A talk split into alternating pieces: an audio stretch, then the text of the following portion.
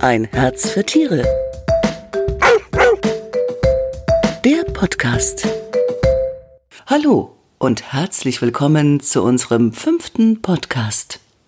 Mein Name ist Manuela Bauer und ich begrüße zum Thema Zeckenalarm Dr. Wieland Beck. Er ist Fachtierarzt für Parasitologie und viele kennen ihn aus der TV-Serie Menschen, Tiere und Doktoren. Hallo, Herr Dr. Beck. Schön, dass Sie Zeit für mich haben. Heute hat es hier unglaubliche 17 Grad und das Mitte Februar. Da heißt's beim Gassigehen bald wieder Zeckenalarm. Woher rührt denn Ihre Begeisterung und Ihr Interesse für diese kleinen Blutsauger, Herr Dr. Beck? Ja, das werden wahrscheinlich viele Tierbesitzer nicht verstehen können, dass sich da jemand für Parasiten äh, so stark interessiert. Es ist ja so, dass die äh, Parasiten, die Zecken, die Flöhe, die Mücken, die Milben, die Würmer, die Egel, dass die eher Schaden anrichten bei Mensch und Tier. Aber für mich als Parasitologen äh, ist eben sehr faszinierend diese Vielfalt in der Welt der Parasiten. Ja, also sie haben auch bei allen möglichen Tierarten, bei Menschen gibt es Parasiten, die auf der Haut leben. Es gibt Parasiten, die im Darmtrakt sich wiederfinden. Und einfach diese Vielfalt und auch äh, die Lebensformen im Bereich der Parasitologie, die faszinieren mich. Okay. Blut gelegt für Blutsauger. Richtig. Was macht denn diese kleinen Biester eigentlich so gefährlich? Weil die Stiche an sich, die sind ja eigentlich eher harmlos, oder? Naja, ich würde nicht sagen, dass die Stiche harmlos sind. Das ist schon unangenehm, wenn eine Zecke oder ein Floh beispielsweise äh, eben den Stechrüssel in die Haut des Menschen oder des Tieres reinstößt. Das Gefährliche ist eigentlich auch die Tatsache, dass Krankheiten übertragen werden können, ja, wo natürlich das Tier oder auch der Mensch äh, gleich äh, gar nicht unbedingt immer merkt, dass da eine Infektion übertragen wurde. Und der Stich selber ist zwar unangenehm, wird aber oft gar nicht wahrgenommen, äh, weil eben in dem Speicheldrüsensekret der Zecken beispielsweise, aber auch bei den Flöhen und Mücken ist das so, eine anästhesierende, eine betäubende Komponente drin ist und dann merkt man das gar nicht. Mhm. Oder was für Viren sind da unterwegs? Was wird da übertragen durch die Zecke? An erster Stelle steht natürlich die Borreliose. Ne? Die Borreliose ist sehr weit verbreitet bei Menschen wie auch bei Tieren, also bei Hunden. Da gibt es eine Untersuchung, äh, dass, dass eben bei über 90 Prozent aller untersuchten Hunde Borreliose-Antikörper gefunden wurden im Blut, was dafür spricht, dass eben über die Hälfte aller Hunde in Deutschland offensichtlich schon mal eine Borreliose-Infektion via Zeckenstich hinter sich gebracht mhm. haben. Dann, dann gibt es andere Krankheiten. Was ist die Borreliose noch genau für unsere Hörer? Die Borreliose ist eine bakterielle Infektion ja, mhm. Borrelia burgdorferi ist der Erreger, da gibt es auch verschiedene Formen. Und äh, die Borreliose verläuft in aller Regel, wenn wir jetzt mal über Hunde sprechen oder auch bei Menschen, unbemerkt. Das heißt, sie infizieren sich über das Blutsaugen der Zecke. Beim Stichakt der Zecke werden die Borrelien übertragen und können dann Schaden anrichten. Aber sehr oft kommt das Immunsystem damit sehr gut zurecht und äh, der Wirt der befallene Wirt merkt es gar nicht. Und wenn er es merkt, was hat er dann für Symptome? Also es kann beim Hund beispielsweise kann es bis zu vier Wochen dauern, ehe überhaupt Symptome mhm. auftreten. Und äh, beim, beim Hund können neurologische Symptome auftreten, beispielsweise wechselnde Lahmheiten. Ja, also es, es kommt zu einer Arthropathie. Die Gelenke schwellen an, die Gelenke sind schmerzhaft. Der Tierarzt, der den Hund untersucht, findet im Röntgenbild keine Auffälligkeiten, weil eben der Hund eine Borreliose-Infektion hat. Aber wie gesagt, bei den wenigsten Tieren wird das klinisch, also, also man merkt es nicht. Und es gibt auch noch äh, die Tatsache, dass eben auch die Nieren geschädigt werden können durch Borrelia burgdorferi. Das ist also auch äh, eine äh, wichtige Tatsache, dass man eben auch damit zu rechnen hat, dass eventuell Niereninsuffizienzen auftreten können damit es gar nicht erst so weit kommt. Wäre dem Hund geholfen, wenn man gleich nach dem Gassi gehen immer untersucht auf Zecken und wie entferne ich dann die Zecke? Mhm, Richtig? Ja, also natürlich ist es gut, erstens nach jedem Spaziergang äh, zu schauen, ähm, hat mein Hund vielleicht eine Zecke mitgebracht oder auch bei sich selbst natürlich, je mhm. nachdem, was man so für Kleidung anhat. Ähm, kurze Hosen sind natürlich nicht besonders gut ähm, beim Menschen. Wenn ich jetzt eine Zecke bei meinem Hund entdeckt habe, wie entferne ich die richtig, wenn ich eine Zeckenzange zu Hause habe? Genau, also wovon ich dringend abrate, ist mit Daumen und Zeigefinger die Zecke rauszureißen. Erstens, weil es passieren kann, dass die Zecke sich bei dem Druck nochmal richtig übergibt. Dann, dann werden vielleicht Erreger übertragen mhm. in die Blutbahn.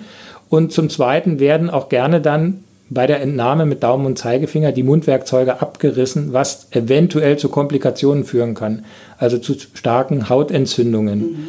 Idealerweise sollte man die Zecke eben mit Hilfe einer Zeckenzange oder ich empfehle eigentlich am liebsten diese Zeckenhaken, wo sie dann die Zecke entfernen können, indem sie die Zecke ganz dicht über der Haut auffädeln auf diesen Zeckenhaken mhm. und dann praktisch raushebeln aus der Haut. Sie können natürlich auch eine Zeckenzange verwenden. Da gibt es ja verschiedene Modelle. Wie war es, linksrum oder rechtsrum? Das ist völlig egal. Ja, ist egal. Sie, Sie können linksrum drehen, Sie können auch rechtsrum drehen, mhm.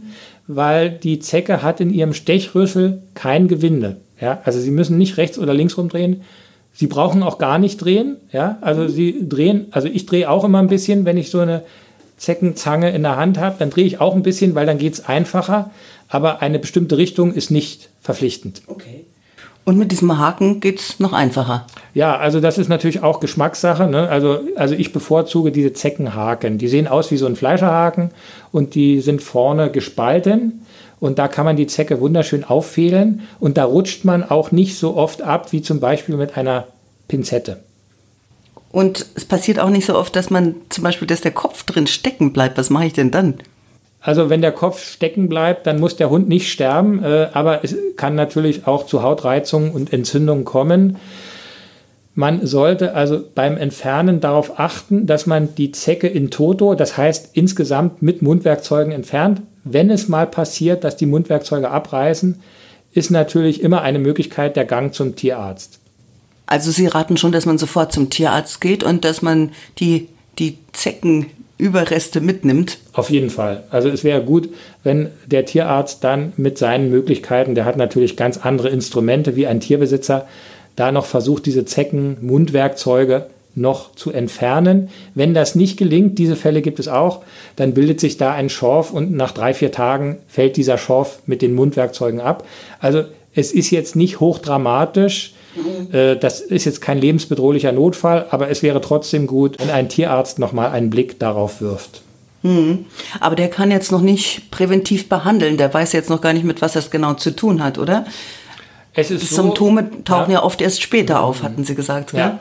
Also es, es, ist so, dass die verschiedenen Krankheiten, die es da gibt, die Borreliose jetzt mal als Beispiel, dass die nicht sofort übertragen werden. Das heißt, die Zecke bohrt ihren Stechrüssel in die Haut, saugt Blut, ja, und im Speichel der Zecke sind Borrelien. Die kommen aus dem Zeckendarm, gelangen in den Speichel und das braucht etwas Zeit. Das heißt, eine Borreliose wird erst nach frühestens zwölf Stunden, eventuell sogar erst nach 24 Stunden übertragen. Das heißt dann auch wiederum, wenn ich die Zecke frühzeitig entferne mhm. und erwische, ja, dann kann ich verhindern, dass der Hund eine Infektion mit Borrelien bekommt. Okay. Generell ist es so, dass, dass eben die Borreliose-Schutzimpfung, die gibt es, das ist aber keine Chorimpfung. Das heißt, es ist keine verpflichtende Impfung. Also keine Impfung wie gegen Staupe und Parvovirose mhm. beispielsweise, die man als Pflichtimpfung ansieht, sondern eine Sache. Impfung, die mhm. man machen kann, aber nicht machen muss. Oder dann gibt es auch die Babesiose. Ist die noch gefährlicher? Die ist noch gefährlicher, würde ich mal einschätzen, weil bei der Babesiose, das ist ja kein Bakterium, das ist ein Protozoon, das heißt ein einzelliger Parasit, der in den roten Blutzellen, in den Erythrozyten lebt mhm. und die zerstört. Das heißt, wir haben, wir haben hier ein Problem in der Blutbahn und, und man merkt es eben auch äh, in den akuten Verläufen, dass, dass zum Beispiel im Urin äh, Blut sich wiederfindet, dass, dass eben roter Urin abgesetzt wird, dass die Tiere Fieberschübe haben. Es geht immer hoch und runter wie auf der Achterbahn, mhm. Fieberschübe und die Tiere fühlen sich sehr schwach. Die können innerhalb kürzester Zeit sehr, sehr schlecht werden vom Allgemeinbefinden. Die fressen nichts mehr.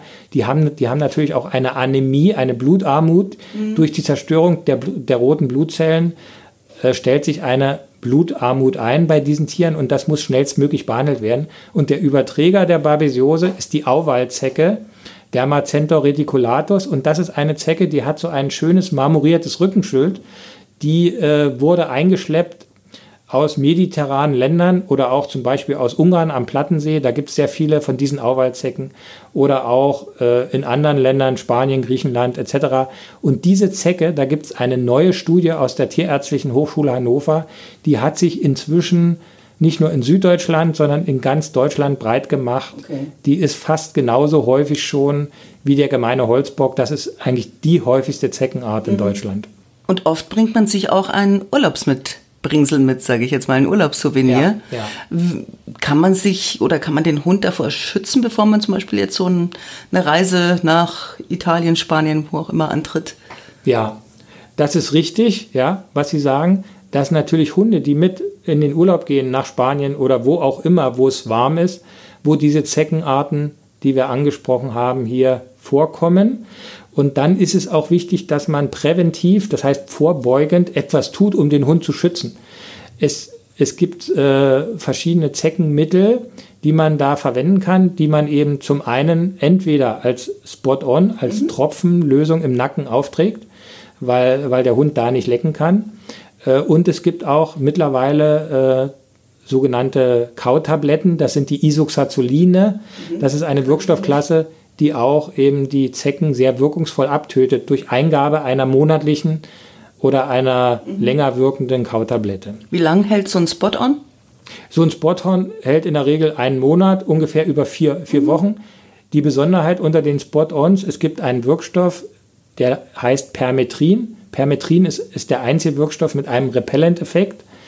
Das heißt, der Repellent-Effekt vom Permetrin sorgt dafür, dass die Zecke eben auf der Körperoberfläche wie so einen Stromschlag kriegt an den Füßen und dann wieder abfällt. Das heißt, im günstigsten Fall saugt die Zecke gar nicht erst, ja, während eben bei anderen Präparaten, die keinen, genau, Elektroschock, während bei anderen ähm, Präparaten dieser Repellent-Effekt nicht vorhanden ist. Das heißt, die Zecke saugt Blut und nimmt eben den Wirkstoff auf und stirbt und fällt dann auch ab. Ja? Aber natürlich ist es gut, wenn die Zecke gar nicht erst zusticht. Jetzt gibt es ja auch unter den Hundebesitzern viele Leute, die sind, sage ich jetzt mal, so chemische Keulen ein bisschen unheimlich. Die sagen, ach, ich hätte es ganz gern lieber natürlicher. Funktioniert da was unter so natürlichen Sachen wie ätherischen Ölen? Ich habe gelesen, was ich Lavendel, Myrrhe, Nelke. Ich bin dem jetzt nicht abgeneigt. Äh, generell finde ich natürlich, ist es wichtig, dass man auch etwas, was vom Tierarzt verschrieben wird, nimmt, weil wir da auch Studien haben, die zuverlässig äh, sagen, wie lange, wie gut, äh, gegen welchen Parasiten wirken diese Mittel. Aber es gibt natürlich für die etwas Ängstlichen gibt es ganz verschiedene Möglichkeiten, eben auf natürlichem Wege äh, auch was zu tun. Bringt's was, ist die Frage. Wo, wo, wo, ich persönlich jetzt gar nichts von halte, ist das Bernsteinhalsband, ne? weil, ja, weil ich jetzt nicht nachvollziehen kann, ähm, wie jetzt so ein Bernsteinhalsband die Zecke abtötet. Ja, das kann ich als Tierarzt nicht nachvollziehen. Deswegen würde ich sowas jetzt nicht unbedingt machen. Aber, aber ich treffe immer wieder auf Tierbesitzer, die sagen, also mein Hund hat noch nie einen Floh gehabt, noch nie eine Zecke gehabt. Der hat von Anfang an ein Bernsteinhalsband und ich sage, ja gut, wenn es funktioniert, machen Sie weiter so. Aber es gibt natürlich auch andere Möglichkeiten, wie zum Beispiel das Kokosöl. Ne? Da, da habe ich auch mal geguckt für einen Vortrag vor Hundebesitzern, da habe ich geguckt, gibt es da vielleicht Studien und da gibt es tatsächlich eine Studie, allerdings nicht beim Hund, sondern beim Menschen von der Freien Universität äh, Berlin, wo man eben festgestellt hat, dass man, wenn man sich jetzt die Haut mit Kokosöl einreibt, dass man dann äh, in dieser Untersuchung bis 88 Prozent der Zecken fernhält. Ja? Mhm. Und die Wirkung ist auf maximal sechs Stunden dann beschränkt. Ne? Also äh, man sieht, es passiert da durchaus was. Man kann das machen. Beim Hund ist natürlich ein bisschen schwierig mit dem Kokosöl wegen dem mhm. Fell. Ist der Hund langhaarig? Ist der Hund kurzhaarig? Also ähm, man, man kann das machen, aber man, man, man muss immer davon ausgehen, dieses Kokosöl beispielsweise auf Grundlage dieser Untersuchung hat jetzt keine Wirkung über einen Monat. Ja. Mhm. Es hat auch keine Wirkung über einen ganzen Tag, aber über sechs Stunden ist, hat man eben feststellen können, hat es durchaus eine Wirkung. Es trifft auch nicht 100 Prozent der Zecken. Eine gewisse Wirkung ist da. Wer es mag, soll es machen. Und wenn es gut funktioniert, ich sage immer, wer heilt, hat recht. Warum nicht? Genau. Ja, ja vielen Dank, mhm. Herr Dr. Beck, für das Gespräch. Sehr gerne. Alles zum Thema Zeckenalarm erfahren Sie in der neuen Partner Hund, jetzt am Kiosk Und wir hören uns, wenn Sie mögen, wieder am 15.03. zum Thema Friss dich fit. Das sollte bei Hundesenioren in den Napf. Ciao, Servus und bleiben Sie gesund. Vielen Dank, Herr Dr. Beck. Tschüss. Das war ein Herz für Tiere, der Podcast.